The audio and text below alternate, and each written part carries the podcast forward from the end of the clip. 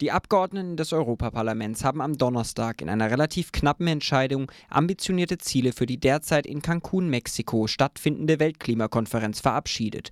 Um 30 Prozent, anstatt wie bisher angekündigt 20 Prozent, sollen die Treibhausgasemissionen in der EU bis zum Jahr 2020 zurückgefahren werden. Die offizielle Delegation von 15 Abgeordneten des Europäischen Parlaments soll zusätzlich einen 30 Milliarden Euro umfassenden Fonds durchsetzen, der sich an Entwicklungsländer richtet, die sich dem Klimaschutz verpflichten. Die Abgeordneten forderten die EU außerdem zur aktiven Unterstützung von RED Plus auf, einer Initiative zur Reduktion von Emissionen, die auf Rodungen und Schädigungen von Wäldern zurückzuführen sind. Diese sind für 20 Prozent der weltweiten Treibhausgasemissionen verantwortlich. Unsere Kolleginnen der Kooperation Brasilien hier in Freiburg erklären, wie RED funktioniert. Die Idee ist einfach. Über ein internationales Verfahren sollen Länder dafür entschädigt werden, dass sie auf Holzeinschlag und auf die Umwandlung von Wäldern in landwirtschaftliche Flächen verzichten. Unter dem Namen RED wird dies in den letzten Jahren auf den internationalen Klimaverhandlungen diskutiert. RED, das ist die Abkürzung für Reducing Emissions from Deforestation and Degradation. Zu Deutsch also Verringerung von Emissionen aus Entwaldung und Schädigung von Wäldern. Auf der UN-Klimakonferenz im Dezember 2009 in Kopenhagen sollte ein neues internationales Abkommen zum Klimaschutz verabschiedet werden. Innerhalb dieses Abkommens sollte dem Waldschutzinstrument RED eine wichtige Rolle zukommen. Doch entgegen den hohen Erwartungen, die international an die Konferenz gerichtet waren, unterzeichneten letztlich nur einige Regierungsvertreter eine allgemeine Absichtserklärung – den Copenhagen Accord. Ein Nachfolgeabkommen zum Kyoto-Protokoll von 1997 wurde auf die Folgekonferenz verschoben. Während die Regierungsvertreter mit exklusiv ausgewählten NGOs im Inneren des Bella Centers verhandelten, protestierten Hunderttausende in den Straßen von Kopenhagen für Klimagerechtigkeit und gegen falsche Lösungen. One, two, three, four. We don't need no false need no GMOs. We don't need no GMOs. On n'a pas besoin de GM. No supermarkets killing farmers. No supermarkets killing farmers. Monsanto, leave our earth alone. Monsanto. Monsanto, leave our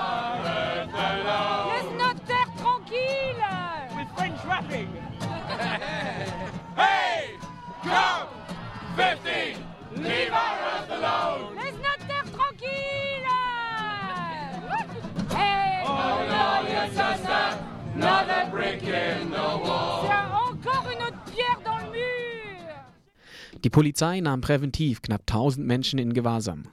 Die meisten kamen nach einigen Stunden wieder frei. Kaum einer wurde bezichtigt, überhaupt Straftaten begangen zu haben.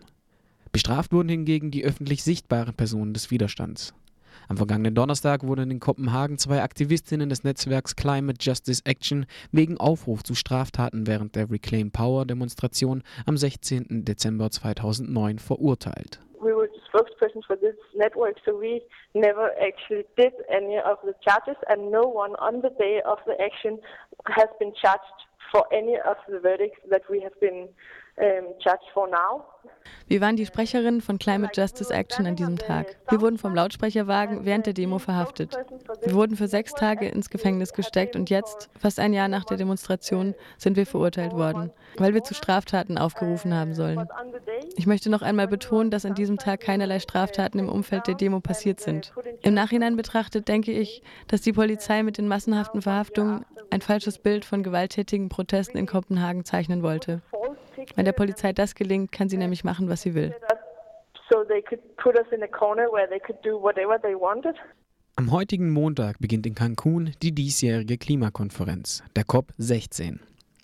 Was sich Aktivistinnen von diesen Verhandlungen erwarten, erklärt uns Michelle Ferris von Friends of the Earth aus Costa Rica.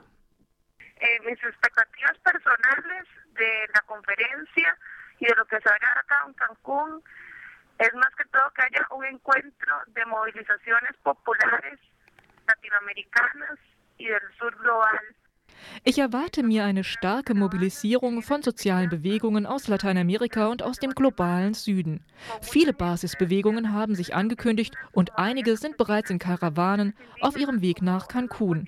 Die Ziele meiner Organisation sind die Bekämpfung der marktbasierten Lösungen wie REIT, die unsere Wälder privatisieren wollen.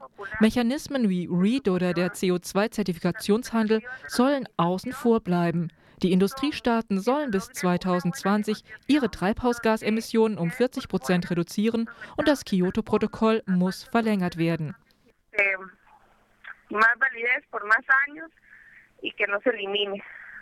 Einige radikale Gruppen kritisieren die Teilnahme von NGOs an den Klimaverhandlungen in Cancun. Damit, so die Kritikerinnen, würden die NGOs die falschen Lösungen der Politiker legitimieren. Was sagst du zu dieser Kritik? La comparto hasta cierto punto porque sí es cierto que formar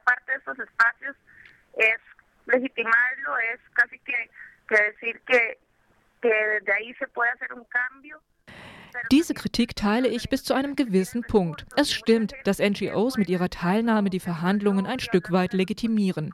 Ich glaube aber auch, dass NGOs durch gute Lobbyarbeit die Verhandlungen ein wenig beeinflussen können. Ich persönlich ziehe es aber auch vor, nicht an den Verhandlungen teilzunehmen, sondern an den Demonstrationen und Diskussionen der Basisbewegungen teilzunehmen und damit Druck auszuüben. Ich glaube, dass beide Seiten wichtig sind, glaube aber, dass die externe Mobilisierung wichtiger ist estar adentro no es suficiente, cada vez es más restringido y sí, sí creo más en la movilización. Seit Juli 2009 ist mit Cristina Figueres, eine Frau aus Costa Rica, Chefin der UN-Klimaverhandlungen. Was bedeutet für dich diese Berufung? Bueno, como decís, justamente esta es la primera vez que este puesto tan importante mundialmente lo ocupa alguien del sur global. O sea, siempre había sido gente de Europa. Es ist das erste Mal, dass dieser wichtige Posten von jemandem aus dem globalen Süden besetzt ist. Bisher waren immer Europäer auf diesem Posten. Viele Menschen freuen sich nun, dass eine Frau diesen Posten besetzt. In Costa Rica sind manche auch stolz, dass diese Frau aus Costa Rica kommt. Dabei muss man aber wissen, dass Costa Rica schon immer Pionier war bei der Einführung von marktbasierten falschen Lösungen wie REIT oder dem Handel von Treibhausgaszertifikaten. Ich will hier klarstellen, dass sich die Ökobewegung in Costa Rica nicht von Cristina Figueres repräsentiert fühlt. Die Aktivisten und die Politiker sind in Cancun geografisch weit voneinander entfernt. Geschützt werden die Politiker in Cancun nicht nur von der Polizei, sondern auch von der Armee. Am 3. und 4. Dezember werden die Karawanen der Basisbewegungen eintreffen und ein Camp errichten. In der Nähe des Camps wird ein alternativer Gipfel stattfinden, der für alle offen sein wird. Am 5. Dezember soll eine Demonstration in Cancun stattfinden. Am 10. Dezember findet ein weltweiter Aktionstag gegen den Klimawandel statt